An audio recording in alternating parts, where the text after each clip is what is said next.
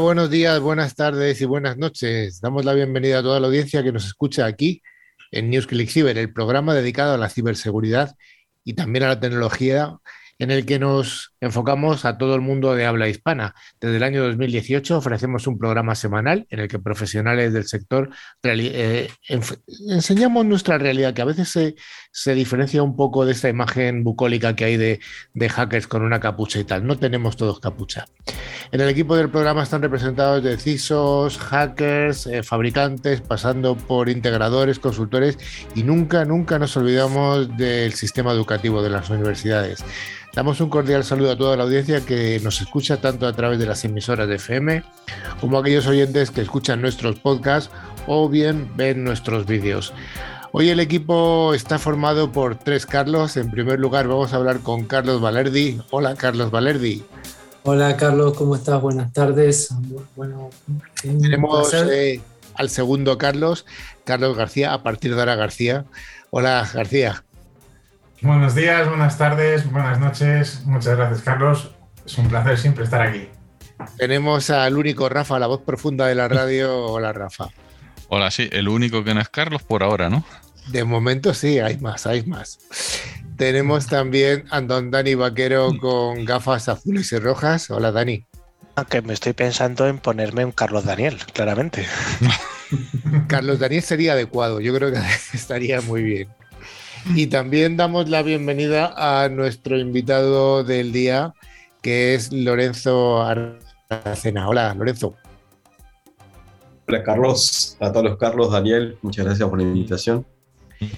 Y también, eh, como no, damos la bienvenida a don Javi, al mago de los potenciómetros, ese pulpo que hace que todo llegue a vuestros oídos con la calidad adecuada. Hola, Javi. Saludos equipo, aquí a pie de cañón. Finalmente estoy yo, Carlos Lillo, o Lillo como queráis, de ahora en adelante, y os proponemos que nos acompañéis durante los cincuenta y tantos minutos que nos van a llevar hasta dónde, hasta el concurso. Bueno, además durante toda la semana nos puedes seguir a través de las redes sociales o de nuestro email info arroba clickciber.com. Y además eh, tenemos una web con interesantes contenidos y ya sabéis, www.clickciber.com. También os recordamos que podéis acceder a todos nuestros programas anteriores a través de nuestros podcasts disponibles en Spotify, Evox, Tuning o cualquier otra plataforma. Para ello solo tenéis que buscar la palabra clave ClickCiber con dosis latinas. Señor Dani Vaquero, ¿y qué vamos a tener en el programa de hoy? Bueno, pues tenemos un menú muy completo. Vamos a hablar de las noticias de tecnología y ciberseguridad. Tenemos una ciberpíldora centrada en los metadatos, ese lado oscuro de la información. En nuestro monográfico profundizaremos en ciberseguridad fuera del perímetro. Por supuesto, un invitado de excepción, Lorenzo Aracena, CISO de Cabac, así que le vamos a entrevistar y vamos a terminar con nuestro ciberconcurso, así que estad atentos. Bueno, pues vamos a ver si es verdad que es tan interesante. Vayamos con ese primer bloque, el bloque de noticias de ciberseguridad.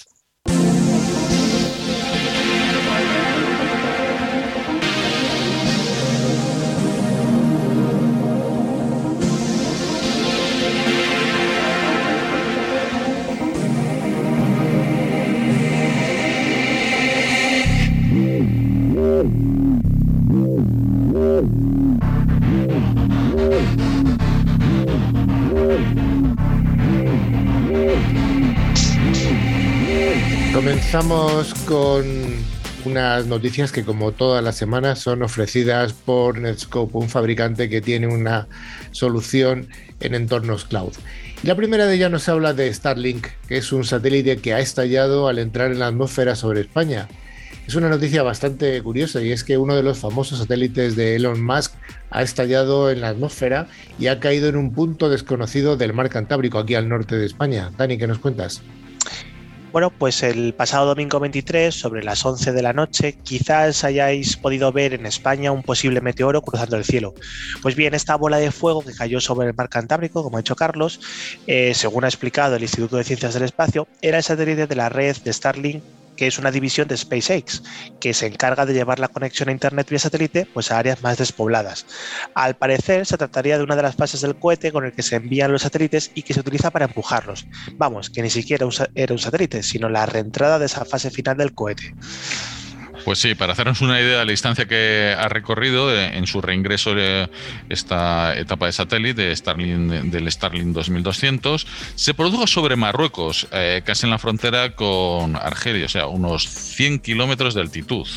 Bueno, pues este bólido artificial eh, de una masa de alrededor de 260 kilos entró en la atmósfera a unos 27.000 kilómetros por hora, por lo que se partió y prendió fuego.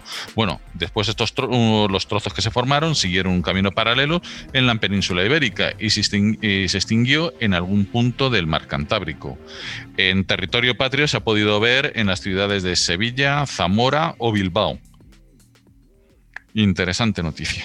Pues interesante noticia y sobre todo aquellos que han tenido la ocasión y el placer de ver un bólido que no se suele ver, pero bueno, al menos saben de lo que, de, qué era este, cuál era el origen, que era un origen bastante, bastante normal. La segunda noticia nos habla de algo que lleva acompañándonos ya varios mm. años, varios lustros diría yo, y es la tecnología de móvil de 2G, que el 2G es el GSM y el 3G parece que se están acercando a su fin. Ya hemos comentado anteriormente sobre la ampliación que se está haciendo a la, tecnología 5G e incluso también hemos hablado de los problemas que ha empezado a causar. Hace unas semanas hablábamos del impacto que tenía sobre ciertos eh, aeropuertos. Y claro, hay una consecuencia clara de que la evolución está de 2G, 3G, 4G, 5G. Y es que, desgraciadamente, tenemos que ir apagando el 2G y posteriormente el 3G. Don Carlos Valerdi, ¿qué nos cuentas? Sí, y eso que todavía no hemos empezado a hablar del 6G, que ya los chinos lo están empezando a, a, promocionar de a poco. Y es así, en el ámbito de la Internet cableada, la fibra óptica va ganándole terreno al par de cobre ya desde hace muchos años en telefonía móvil y se unen dos necesidades. Por un lado, el apagado de las redes 2G y 3G, como bien mencionabas, responden a la reducción de costes de mantenimiento en unas redes prácticamente que ya están en desuso. Y por otro lado, la necesidad de aprovechar el espectro radioeléctrico que dejarán las redes 2G y 3G tras su desaparición. En la actualidad, en la banda de los 900 MHz conviven las redes 2G y 3G, y en zonas rurales se les une además el 4G. En el futuro, debería quedar eh, libre para el 5G, pero bueno, por su parte la banda de 800 MHz está dedicada al 4G y la banda de los 700 MHz corresponde al 5G. Y en franjas posteriores se dan casos de convivencia como las bandas de 1,8 GHz y 2,1 y en la primera conviven la de 2G, 4G y 5G. En la segunda la de 3, 4 y 5G el abandono del 2G y 3G dejarán toda la frecuencia libre para el 5G. Durante el verano de 2021, el gobierno subastó la banda de 700 MHz, por lo que tenemos que recordar que el espectro radioeléctrico es de titularidad pública, pero son las empresas de telecomunicaciones las que pueden explotarlo para servicios de, pues, como telefonía, televisión o acceso a Internet durante el 2022 se van a realizar eh, las subastas para la banda de 26 GHz.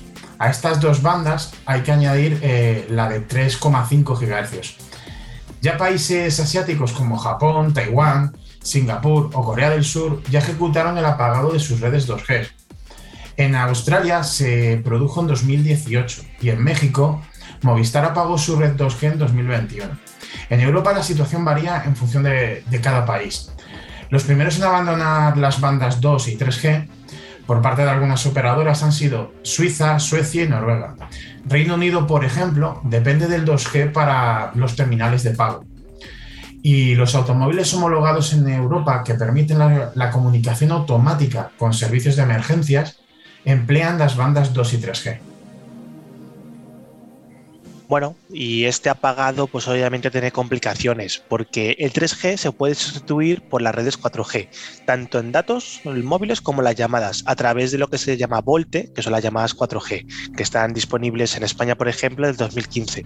Sin embargo, la tecnología 2G es más difícil de sustituir, en especial esos aparatos que utilizan las conexiones máquina a máquina a través de esa red GSM y lamentablemente es una conexión que está muy extendida en el ámbito industrial, por lo que su salto a tecnologías posteriores, como el 5G, pues implica un desembolso económico considerable. Los planes son que Movistar, por ejemplo, tiene pensado sustituir su red de par de cobre por fibra óptica el 100% el año 2025. También cuando ejecutará el apagado de la red 3G. En cambio, Vodafone pues, pretende adelantársele y apagar la red 3G ya en 2023. Y además Orange pues, está también enfocando en abandonar ese 2G en 2025, pero sin fecha fija para el 3G. Es decir, que lo tenemos todo a la vuelta de la esquina. Pues sí, eh, bueno, ya sabéis, si utilizáis un teléfono inteligente para conectar a Internet, el apagado no os debe afectar así a priori, eh, ya que está eh, emplean las redes de 4 y 5G. En el caso de, las llamadas voz, bueno, bueno, las empresas de telefonía, como hemos estado comentando, tendrán que activar por defecto el uso de Volte o llamadas 4G. Y los principales afectados con el apagado del 3G son los teléfonos que estos que son muy sencillitos, aquellos de pequeño tamaño, aquellos que son que son teléfonos más antiguos. Además yo me acuerdo cuando, entró el 3G, que eso fue el UMTS, que decíamos entonces un límite money to spend, o sea, infinidad de dinero para gastarse, por lo que habían las, en las operadoras que pagaban a, los distintos estados. Eh, pues todo esto, mm, después de ya bastantes años, pues van a poder apagarse como hemos estado comentando. Bueno, el resto de los dispositivos móviles para gran público que emplean la conectividad 4 o 5G, que sean pulseras, relojes u otros aparatos, no se van a ver afectados. Es más, muchos de ellos aparte ofrecen otro tipo de conectividad como Bluetooth o Wi-Fi, por lo que, mm, ya decimos, no, no deben verse afectados. Para mí esta noticia eh, yo, que soy un nostálgico de los teléfonos antiguos, me da pena porque no voy a poder seguir utilizando esos teléfonos que tengo guardados ahí en, en una especie de museo de telefonía móvil con mi primer teléfono GSM. Entonces, bueno, desgraciadamente esos teléfonos de 2G no se van a poder seguir utilizando. ¿Y tú, Carlos? ¿Qué eras? ¿Más de Motorola, Ericsson, Nokia? Nokia, siempre. Yo era muy de Nokia en esa época. Sí, sí. Yo era muy de Ericsson. Yo tenía todo de Ericsson. Me encantaban y mira. Sin embargo, el primer teléfono, el teléfono más antiguo que tengo es un GSM de Motorola y, está ahí guardado ahí, es un pedazo de ladrillo impresionante, pero bueno, ahí está.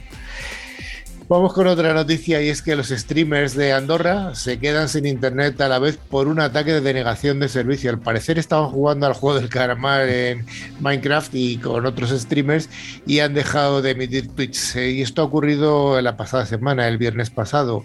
García, ¿qué nos cuentas? Pues sí, efectivamente, Lillo. Eh, y es que Andorra Telecom, que es el único proveedor de Internet de, este microestado, asegura que los problemas de conexión se debieron a un ataque de denegación de servicio que ya ha sido mitigado. Les informamos, de, les informamos que la red de Internet está sufriendo un ataque de denegación de servicio, conocido de DOS por sus siglas en inglés. Escribieron en Twitter sobre las 10 de la noche, más de una hora después del incidente. Como resultado, algunos usuarios pueden tener dificultades para navegar por Internet. Lo estamos mitigando. Todo indica que consiguieron mitigarlo, mitigarlo porque el servicio volvió a, la normalidad rondando las 10.36. De hecho, posteriormente han continuado los ataques de denegación de servicio. Bueno, y por si tienen curiosidad, los afectados han sido Auronplay, Mijin, Rubius, Defreg, Tia Chni, Aronjit, bueno, y Paco y Tito y demás, otros, entre otros youtubers y, gamers. Y bueno, y al final esta batalla informática ha acabado siendo más interesante y dando más contenido y repercusión a las redes que muy probablemente el juego, sea como sea, tanto Rubius como Auronplay, se han ofrecido a dar 10.000 y 20.000 euros a quien lleve a este hacker a la justicia. Podrían ofrecer un poco más, pero bueno. Bueno, a lo mejor teníamos que hacer una colecta en España eh, para llevar al Rubius y traer que, que pagase sus impuestos aquí. Pero bueno, o, quizás si te dedicas a emitir por internet no deberías ir a un sitio donde solamente hay un proveedor. Un proveedor además que tiene unos precios de eh, bastante elevados, bastante elevaditos, ¿eh? Pero bueno, Sigamos, y es que ahora puedes ponerte un NFT como foto de perfil en Twitter, y es que la red social quiere ser el lugar donde la gente descubra tecnologías NFT, blockchain y por supuesto las criptotecnologías, Dani. Sí, de hecho es posible que ya algunos de vosotros hayáis empezado a gastar algo de dinero pues en comprar estos tokens no fungibles, que son los famosos NFTs. Y sin entrar en la polémica de indicar si sirven o no para algo más que para fardar los NFTs, bueno, pues este pasado jueves Twitter lanzó una nueva función que permite a los usuarios configurar los NFT que poseen como imágenes de perfil. A diferencia de los avatares que son circulares para los perfiles estándares, los NFTs se mostrarán como un hexágono. Otros usuarios de Twitter podrán hacer clic en esa imagen de perfil y tener la información del NFT, incluido su propietario, la descripción, colección y propiedades. O bueno, presumir de esto en Twitter tiene un precio de 2,99 dólares. El coste de, suscripción mensual a Twitter Blue. Bueno, este, este, que es la versión de pago de esta red social. Además eh, de tener que pagar el precio desorbitado que se pagó por el NFT en sí. Esto es, por supuesto, esa parte. Lo que eh, no está claro es si la función de, se implementará para usuarios gratuitos de Twitter en el futuro. Pues Rafa, en cuanto a las especificaciones técnicas, por ahora Twitter solo admite imágenes estáticas, JPG o PNG, acuñadas en cadena de bloques de, de Ethereum. Eh, para cargar tu NFT como foto de perfil, eh, tenemos que conectar temporalmente nuestra cuenta de Twitter a nuestra cartera criptográfica. Según, Twitter, la función de imagen de perfil NFT mm, solo es compatible con las billeteras criptográficas. Argent, Coinbase Wallet, eh, Ledger Live, Metamask, Rainbow y Trust Wallet. Bueno, algunos compradores compran estos NFT para apoyar a los artistas, lo cual es completamente válido y encomiable, pero otros compran tokens de grandes nombres que probablemente ni siquiera necesiten el dinero para presumir de su riqueza. En un momento en que las redes sociales ya están llenas de contenido aspiracional y falta de autenticidad, lo que puede perjudicar a los usuarios más jóvenes y vulnerables, permitir otra forma en que las personas muestren su poder y dinero parece un paso más en una dirección un tanto equivocada. Esto es un lindo tema que podemos hablar algún día sobre los NFT. Sí, esto me reafirma de no tener ninguna red social. Sin duda alguna. Eh, y ahora un fallo, una de estas noticias que sirve para meter miedo, ya que se ha descubierto un fallo en Dark Souls 3 que permite a los delincuentes hacerse con el control de tu PC. Este es un exploit tan grave como Front Software que se ha visto obligado a cerrar todos los servidores del juego, Dani. Sí, la verdad que son muy malas noticias para los jugadores de este juegazo, porque no hay otra palabra para describirlo, que es Dark Souls. Y es que los servidores online del juego van a estar pues un tiempo cerrados fuera de servicio después de que este ciberatacante diese con una peligrosa vulnerabilidad que le permitía tomar el control completo de un PC a través del juego, concretamente la versión 3, Dark Souls 3. La vulnerabilidad pues, se hizo pública este fin de semana durante un directo de, de Grim Sleeper. Cuando este streamer se encontraba jugando al videojuego Dark Souls 3, el juego se cerró de repente y empezó a sonar un script de bot dirigido a él, mientras pues, el gamer se quedaba pues, atónito, obviamente. Pues eh, parece que el atacante buscaba utilizar el canal de Switch como medio de difusión para alertar a Front Software de la existencia de esta vulnerabilidad. Este exploit eh, solo se encuentra en los juegos de Dark Souls 3 para PC, no en las consolas, aunque hay sospechas de que podría haber otros similares en otras entregas de la saga, incluso en el videojuego Elden Ring. Esta vulnerabilidad ya ha sido parcheada en el modo antitrampas Blue Sentinel, pero de momento no ha habido solución oficial por parte de From Software y el, desarrollador del juego. Hasta que la haya, parece que los servidores de Dark Souls, Remastered de Dark Souls 2 y Dark Souls 3 permanecerán cerrados. Pues como decía Dani, una noticia de interés para los jugadores. Y ahora volvemos al, a, este problema que tenemos en el este de Europa con los rusos, los ucranianos y por supuesto el país satélite de Rusia que es Bielorrusia, ya que se ha comprometido el sistema de ferrocarriles de Bielorrusia en un intento de detener a las tropas rusas. Dani. Sí, ya la semana pasada comentamos los problemas de geopolítica y ciberseguridad, especialmente por la crisis entre Ucrania y Rusia. Y al parecer, en un aparente intento de detener esta escalada de tropas rusas cerca de la frontera de Ucrania, un grupo activista pro-democrático afirma haber comprometido el sistema ferroviario bielorruso. Supuestamente, eh, uno de los conductos para llevar pues, los tanques y del armamento a la región. Para los que no lo tengan claro, Bielorrusia está al norte de Ucrania y se considera pues, un aliado clave de Rusia en este conflicto porque posiciona a Rusia como excusa para rodear militarmente a Ucrania. Pues en una publicación en su canal de Telegram eh, este lunes pasado, el grupo hackivista conocido como Cyberpartisan eh, afirmó haber infectado el sistema ferroviario de la nación con un, con un ransomware en un intento de disuadir nuevas transferencias de armamento. También publicaron supuestas imágenes de archivos comprometidos en el ataque y exigieron la liberación de numerosos prisioneros políticos que dijeron habían sido encarcelados ilegítimamente por el gobierno bueno, como parte de esta campaña de eh, cibernética, indicar que, eh, que han cifrado la mayor parte de los servidores, bases de datos y estaciones de trabajo de, del CHD para ralentizar e interrumpir el funcionamiento de dichos ferrocarriles. Las copias de seguridad han sido destruidas. También ha afirmado que los sistemas de automatización y seguridad no se vieron afectados deliberadamente para evitar situaciones de emergencia.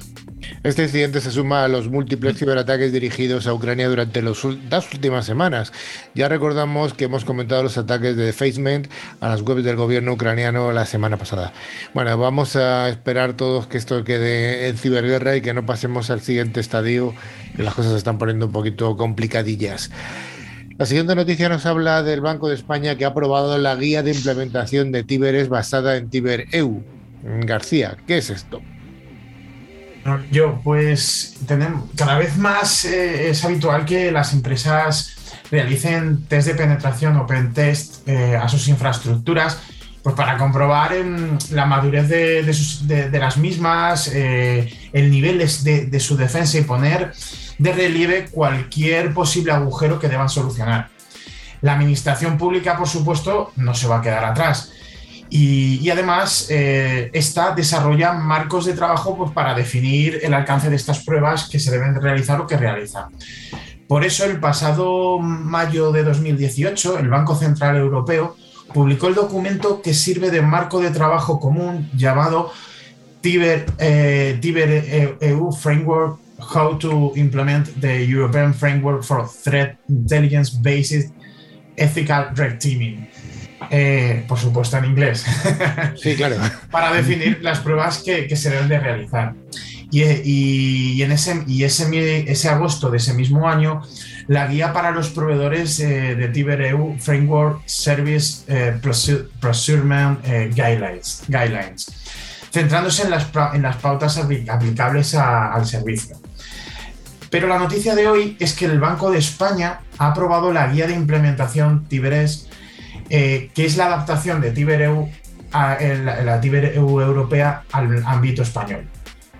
Bueno, este, en esta guía podemos encontrar diversos grupos de trabajo cuando se realizan las pruebas comentadas, como los White Teams, que serán los responsables últimos de la definición del alcance y de la ejecución efectiva de los tests estos Blue Teams, que estarán formados por todos los demás miembros de la entidad objeto de la prueba, los propios proveedores, que deben ser independientes respecto de la entidad sometida al test para garantizar la objetividad de los resultados, y claro, los Red Teams o Threat Intelligence, quienes recopilarán esta información replicando la investigación que realizaría un ciberatacante y proporcionará a la entidad que se someterá al test un informe sobre las amenazas específicas.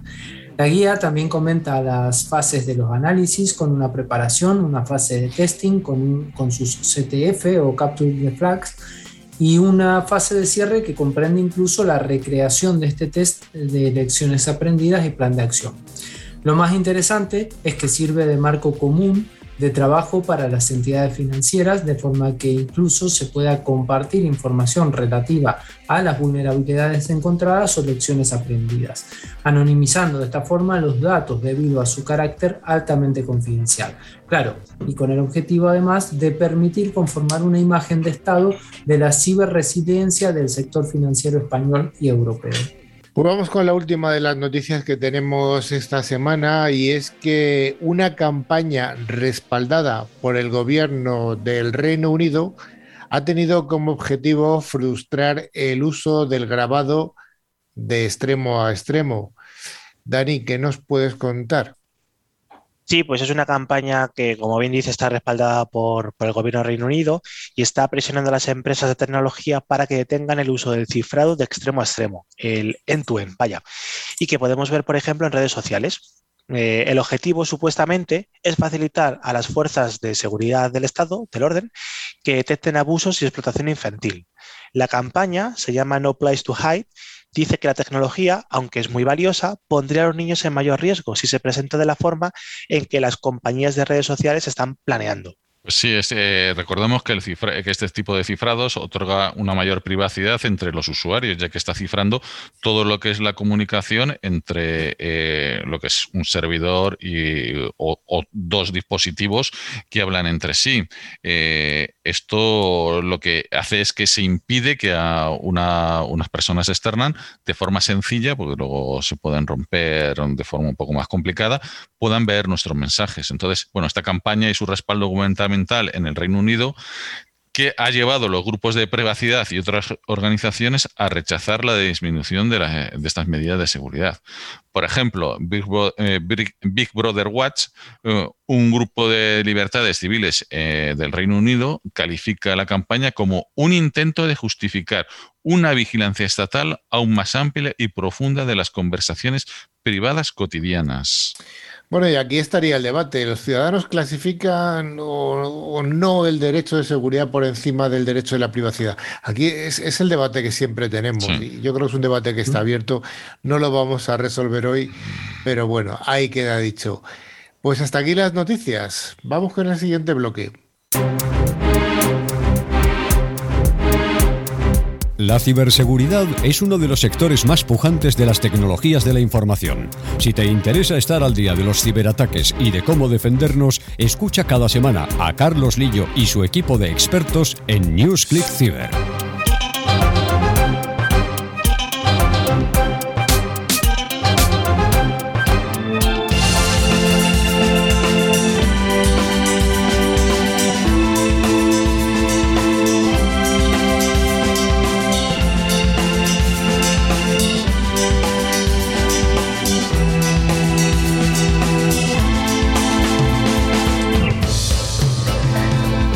Todas las semanas, la ciberpíldora es ofrecida por Alot, una solución tecnológica que asegura el rendimiento de las aplicaciones más importantes.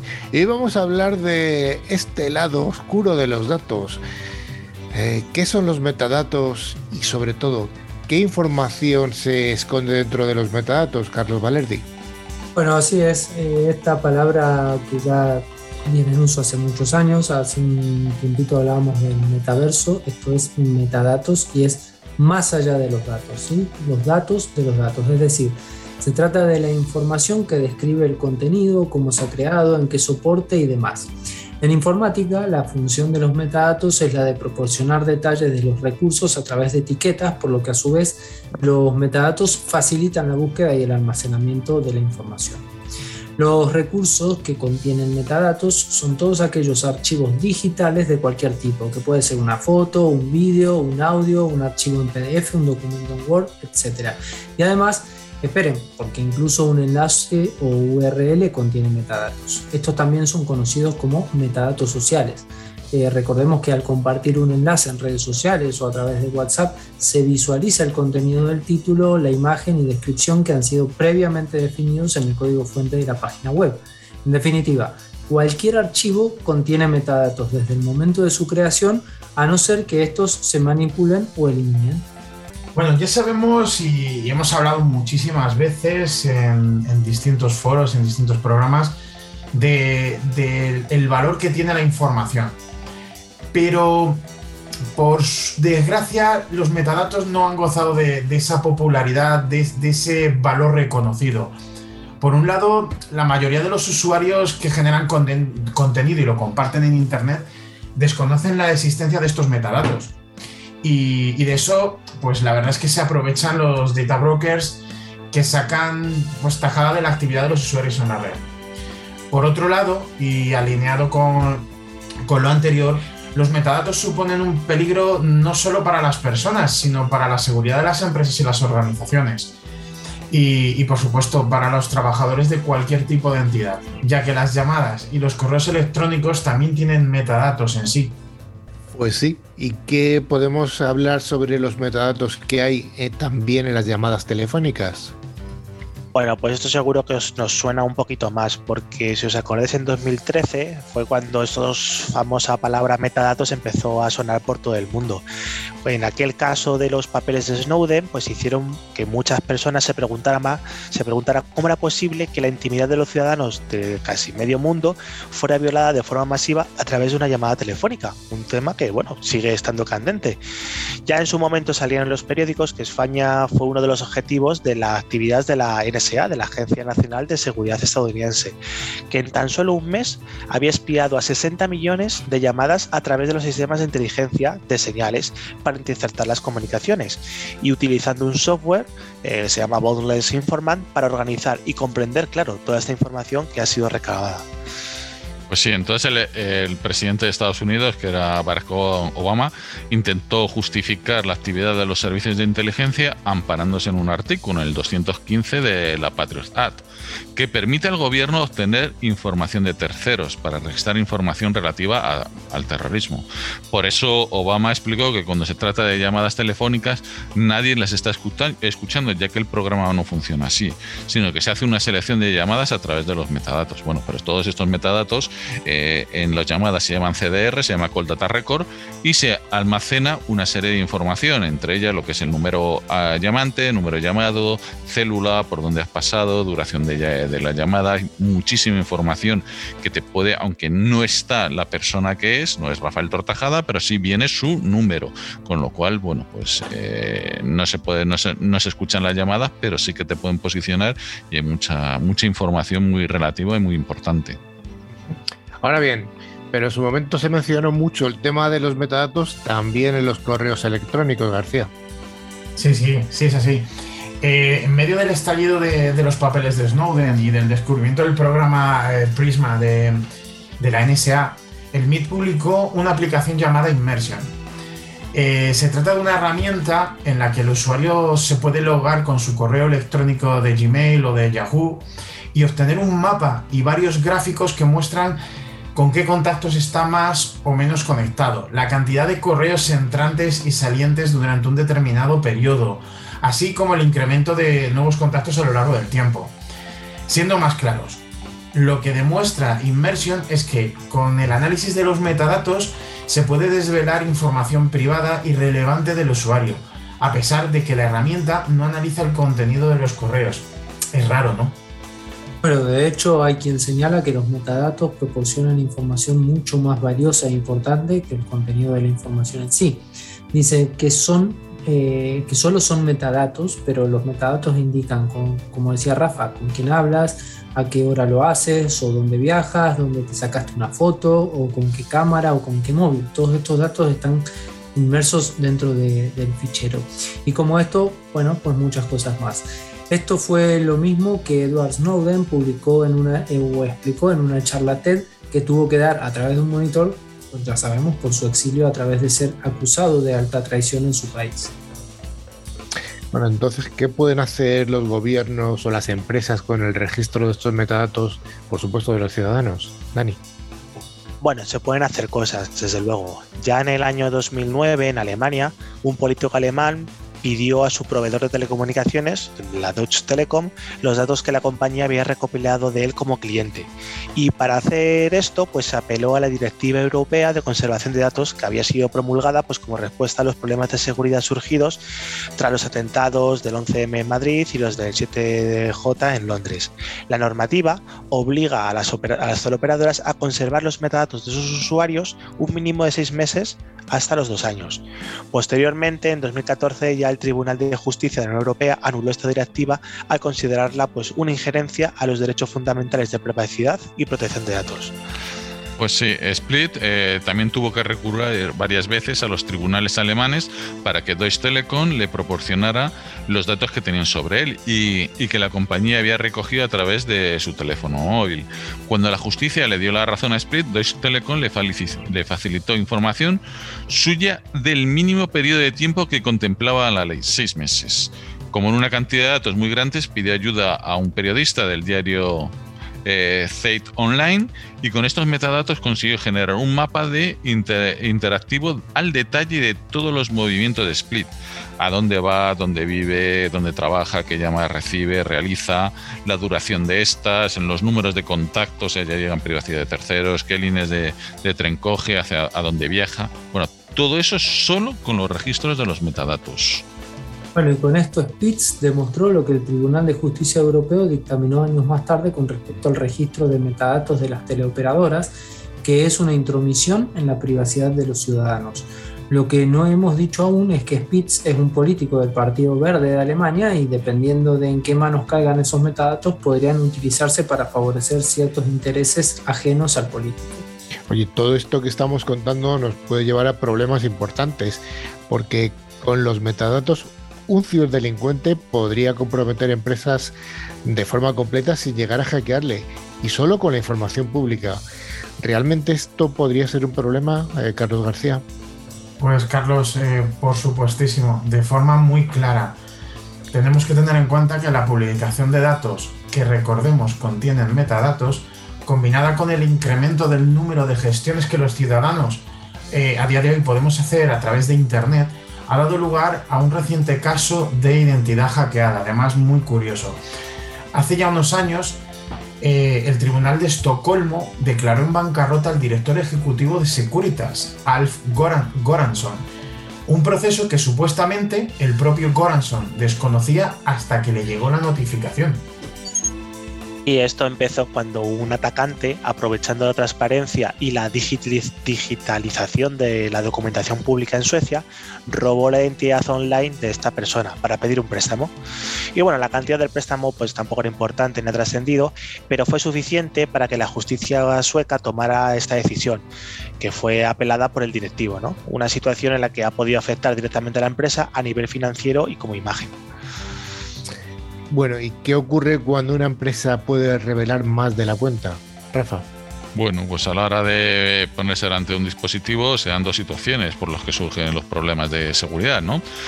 Lo primero, y es un clásico, es infravalora la información que producimos tanto en empresas como particulares. El a mí quien me va a atacar, ¿no? Típico. y también se piensa que hacen falta enemigos para preocuparse cuando eso no es así. Sí, de hecho, cuando nos preguntamos por qué una compañía tiene que preocuparse por estos metadatos, el argumento del espionaje industrial pues es el más claro, ¿no? Empresas que buscan el más mínimo detalle de los empleados de su competencia para saber en qué están trabajando o incluso saber qué decisiones van a tomar una organización frente a cierta situación que concierne pues un poco a todos los actores. Como he visto, la información y los metadatos de los ejemplos pues han, pertenecían a miembros de compañías, empresas, organizaciones y es un tema delicado. Por eso desde New Greek Cyber instamos a todos, a las empresas, organizaciones y a personas a ser cuidadosos con sus metadatos y a ser posible eliminarlos antes que enviar pues cualquier tipo de información y siempre que se pueda.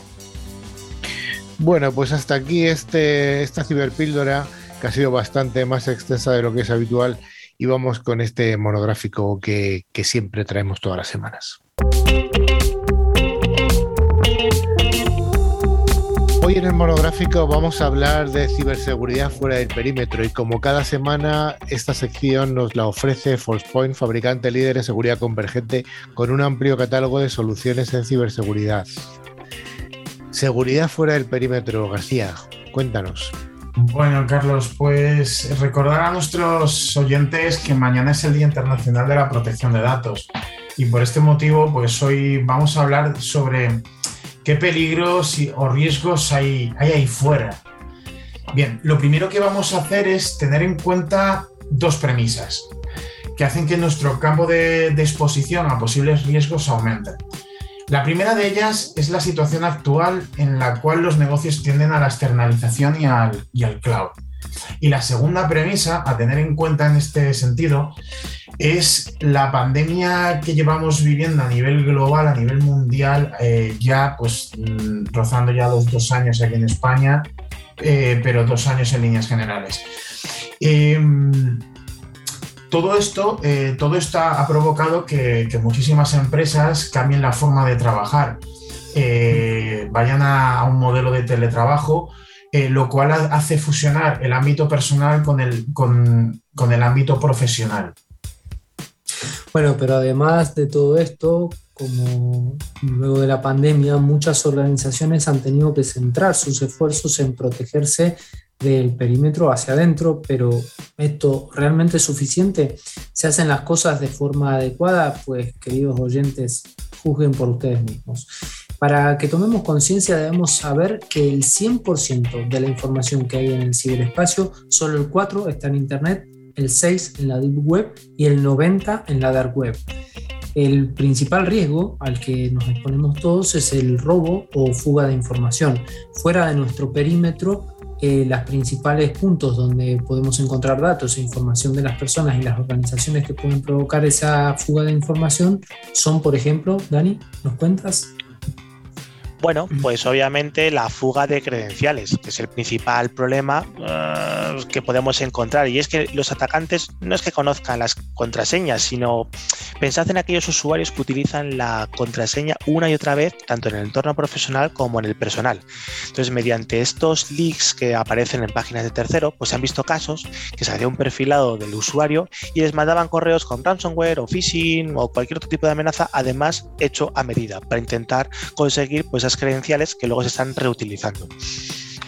También eh, subdominios. Mucho, existe una alta cantidad de subdominios creados que han quedado ahí en el olvido. Están ahí y están totalmente desactualizados, son desconocidos muchas veces, muchos shadow IT por ahí suelto. Y esto suponen puertas de entrada con graves vulnerabilidades hacia la empresa. También podemos encontrar encontrarnos muchas credenciales eh, filtradas, muchas fugas de, de, datos de, acceso a las compañías en portales web poco recomendables, pornográficos, de citas, etc. En este caso, los empleados usan eh, las credenciales de, la empresa, las corporativas, para páginas que no corresponden a fines profesionales y que son de dudosa, de dudosa seguridad, por supuesto. Bueno, otro de los puntos son los CMS desactualizados del tipo de WordPress, Jira y plataformas varias que están desactualizadas y expuestas públicamente a la red. Eh, son plataformas muy comunes y que se conocen muchas vulnerabilidades sobre ellas, suponiendo una importante prueba de acceso ilícita. También podemos encontrar problemáticas en bases de datos, sobre todo por haber hecho desarrollos antiguos que han sido abandonados o incluso sin los criterios de seguridad que podemos tener ahora que son más adecuados. Y además pueden quedar totalmente expuestas a la red, por lo que obviamente pues serían susceptibles de ser atacadas, robarse información o incluso que la empresa sea extorsionada para la devolución de esos datos y que no denuncie pues eh, este caso por la ley de protección de datos, claro. Claro, otro clásico, los documentos. Hay muchos documentos que se, eh, que se encuentran por internet, por dark web y tal, que infringen las leyes de protección de datos, tanto europeas como internacionales, y que pueden ser una fuente de extorsión tanto para eh, un empleado como para una empresa. Recordamos, por ejemplo, un currículum. Un currículum eh, viola la RGPD, con lo cual te podrían pues, poner incluso una multa. Y bien, luego otro punto donde encontramos información, a pesar de que de, partida siempre creemos eh, la importancia del mismo, son los códigos fuente. En muchas ocasiones se encuentran casos en los que los desarrolladores o, las subcontratas que se, que se tienen comparten código de, de, un proyecto a través de fuentes públicas, dejando expuesto tanto credenciales, APIs, accesos o el código de programas altamente sensibles como pueden ser aplicaciones móviles bancarias. Bueno, los servicios expuestos se encuentran con alta frecuencia, por ejemplo, los servicios como FTP o Telnet abiertos en clientes que hacen que los sistemas de las organizaciones estén totalmente desprotegidos, ya que la información en esos puertos se transmite sin encriptación.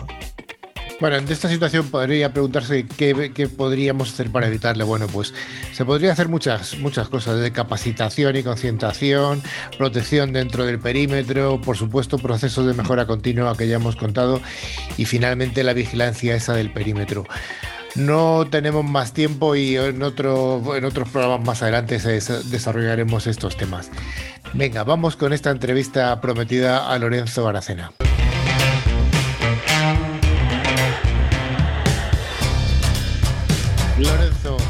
Por seguir aquí pacientemente esperando. Lorenzo Aracena, ¿dónde estás? Lo primero. Ah, ok, eh, estoy en Argentina, en Buenos Aires, eh, nada, pasando un poquito de, de calor está en esta parte del mundo. Bueno, eso está bien. Aquí hoy estamos en un tiempo un poquito más fresco. Oye, eres el CISO de Kavak. ¿Qué es esto de Kavak? A ver, Kavak es una compañía tecnológica que tiene dos grandes unidades de negocio. Una es Kavak, que es la compra y venta de autos seminuevos. Y la otra es Kavak Capital, que ahí es sí donde soy responsable de ciberseguridad, que es la fintech de Kavak. Básicamente, Kavak en, el front compra y vende autos seminuevos y Capital ofrece financiamiento para cada uno de nuestros clientes. Y Kavak hoy está funcionando principalmente en, México, en Brasil, en Argentina. Bueno, y ya vamos a empezar a operar en otros países alrededor de Latinoamérica y alrededor del mundo. Oye, un poco por tener una idea de la magnitud de Kavak, eh, ¿cuántos empleados sois en el mundo? Somos alrededor de 10.000. Eh, está muy buena tu pregunta, Carlos. Eh, Hace no más de un año y medio eh, no superábamos las 300 personas y después de un crecimiento bastante exponencial, hoy estamos cercanos a las 10.000 personas. Así que muy bueno para acabar. No, no, realmente pasar de 300 a 10.000 en un año eh, sí que es un, crecimiento importante. Oye, ¿cuáles son los pilares en los que enfocas tu, tu negocio, tu responsabilidad como CISO de Kavak? Ok. Eh, Mira, yo, creo que lo separaría en tres grandes eh, temas, ¿no? Uno, el principal, creo que nadie puede hacer ciberseguridad en este tipo de compañías con un gran gen tecnológico si no entiende el negocio. Entonces, Kavak compra y vende autos como si fuese un retail, pero es una compañía tecnológica por detrás. Tiene una fintech que es Capital y ahí ofrece financiamiento. Entonces, tenés que entender principalmente el negocio para poder protegerlo. Eso es un primer punto, ¿no? El segundo, escuchaba muchas las cosas que estábamos hablando hoy en, eh, en, el programa y la verdad que el tema de la awareness creo que es fundamental. La cultura cyber tiene que permear dentro de la organización para que esto realmente pueda empezar a funcionar. A mí me gusta decir mucho cyber in everything we do. O sea, yo propongo en la compañía poder llevar a cyber a cada uno de los productos que nosotros vamos a generar. Y de esa forma, si la cultura la hacemos de una buena manera, eh, permea la idea de la seguridad y nuestros productos eh, de cara a nuestros clientes eh, son mucho más seguros y más confiables para que lo puedan utilizar. ¿no? y tercero, nosotros al ser una compañía 100% cloud, nada, todo lo que nosotros tenemos que hacer siempre está más ligado al cloud computing y, y quizás por ahí estamos hoy, recién escuchaba cuando ustedes decían, vamos, se va a pagar creo que 2G o 3G en España. Eh, bueno, acá nosotros hace más de seis años que solamente utilizamos cloud computing. Es una compañía que su primera opción es, es, cloud y dentro de la opción de cloud, multi-cloud, ¿no? No vemos ninguna opción de irnos a algo on-premise. Eso también cambia mucho la estrategia y la forma que hacemos cyber dentro de la compañía. Sin duda alguna. Desde luego, eh, compañías modernas eh, apuestan mucho por el cloud porque es una forma muy rápida de, hacer despliegues eh, de una forma masiva.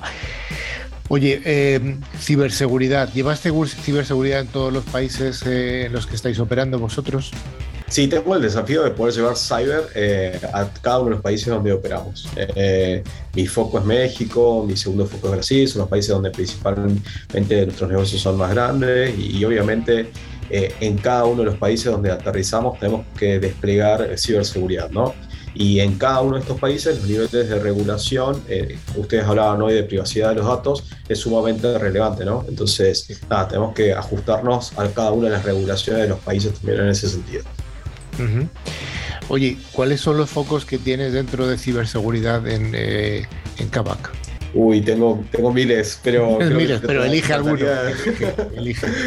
creo que te resumiría en tres. O sea, al ser una compañía cloud, eh, yo creo que lo principal que tenés que ver es temas de accesos. Eh, y lo escuchaba también muchos de ustedes, ¿no? ¿Qué puedes encontrar en web? Y puedes encontrar credenciales. Y esas credenciales las puedes reutilizar en las compañías. Ese es uno de los principales focos de ataques no solamente en compañías cloud, sino en premise. Después, el tema de la visibilidad, o sea, que nosotros seamos 100% cloud no nos asegura que seamos más ciberseguros que una compañía en premise, solamente que tenemos algunos otros puntos de ataque. Bueno, tener visibilidad suficiente de todo lo que está ocurriendo en cloud es sumamente clave.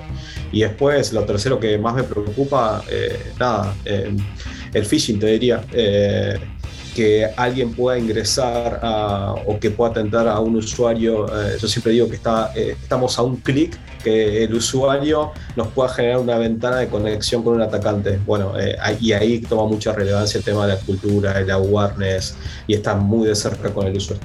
Lorenzo, y esto de ser 100% digital y al haber crecido tanto en tan poco tiempo, me imagino que deben tener un equipo de, tecnología bastante importante dentro de la compañía. Eh, ¿Cómo hacen o cómo gestionan para identificar los riesgos a los que se exponen siendo, como dijimos, una compañía 100% digital? Ok, eh, solamente para darte un dato, eh, somos alrededor de mil personas solamente dedicadas a tecnología eh, con lo cual es un equipo bastante grande y es el core de, la organización tener ese tipo de equipo, ¿no? donde nosotros producimos nuestros propios productos y nuestras propias tecnologías, más allá de que usamos eh, herramientas comerciales para poder acelerar nuestros productos.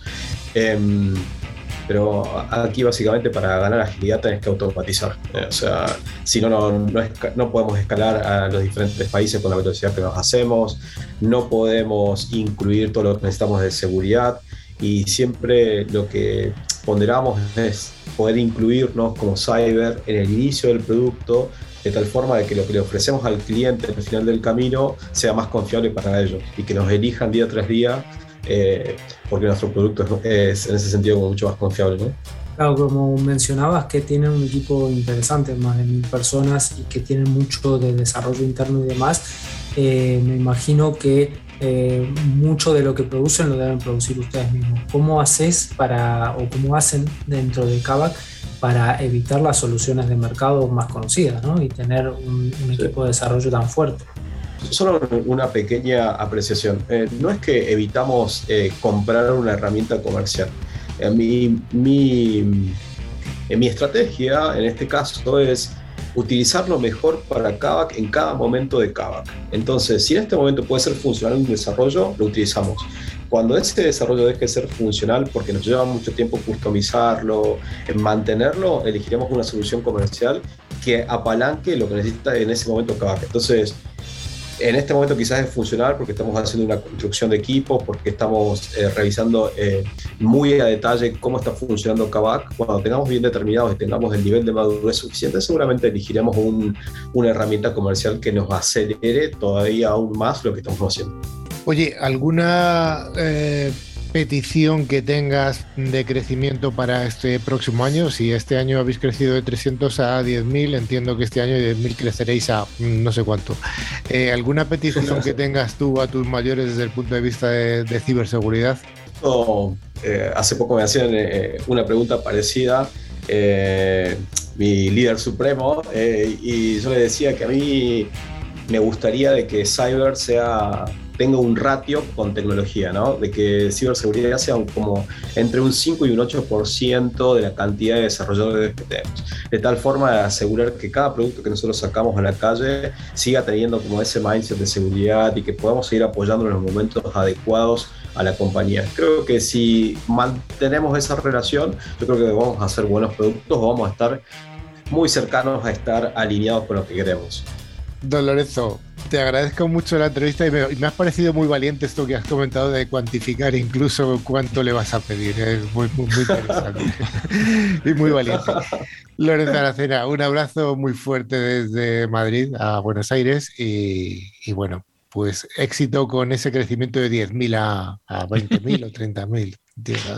Eh, esperamos llegar a 20.000 a fines de este año, Carlos eh, Lillo. Que ojalá que tenga buenas noticias a fin de año y te diga, Carlos, llegamos a ese número que ambicionábamos. Pero yo lo que espero para este 2022 es que duplicar eh, cybersecurity de lo que es hoy. Hoy somos casi 30 y queremos llegar a ser muy cercanos a 60 personas a fin de año. Así que nada, vamos en ese camino. Venga, pues mucho éxito. Muchas gracias y saludos a todos.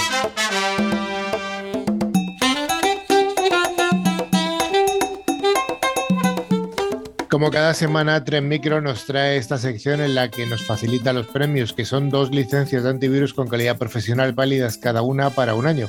El valor de cada licencia es aproximadamente de 50 euros y la licencia de Tren Micro se puede instalar en tres dispositivos que pueden ser PC, Mac, tablet o móviles. Eh, don Carlos Valerdi, ¿tenemos ganadores de la semana pasada? Como todas las semanas, los ganadores esta vez han sido Manuel Gómez de Baleares y Jesús Daniel Sánchez de Chihuahua, México. Y Rafa, ¿tenemos eh, ya eh, alguna pregunta fácil para la próxima semana? Venga, una muy facilita. Eh, Lorenzo ha comentado tres focos que, tienen en Cavaca orientados siempre hacia la ciberseguridad. Bueno, pues con que nos diga a nuestros oyentes uno de ellos, pues ya, ya vale. Así que ya sabéis, para participar solo tenéis que enviarnos un email a info.clickciber.com con dosis latinas indicando nombre y provincia desde la que nos seguís. Pues ya sí que llegamos al final y alguna recomendación final, Dani, que demos a nuestra audiencia. Claro que sí, a través de nuestra fantástica web, clickciber.com, podéis acceder a nuestra revista digital, ver las fotos y otros contenidos de interés. Además, os recordamos que estamos en casi todas las plataformas de podcast, donde podéis escuchar este programa y los anteriores, tales como iVoox, Spotify, TuneIn, simplemente buscando por la palabra clave ClickCiber. Y recordad que nos podéis seguir en nuestras redes sociales como Twitter, LinkedIn o Facebook. Así que animaos. Pues nada, damos las gracias y emplazamos a toda nuestra audiencia que nos siga dentro de siete días. Y entre tanto, que escuche los programas anteriores que están disponibles en todas las plataformas. Un abrazo a todo el mundo y nos vemos y nos escuchamos en siete días. Adiós. Adiós. Adiós. Adiós. Adiós.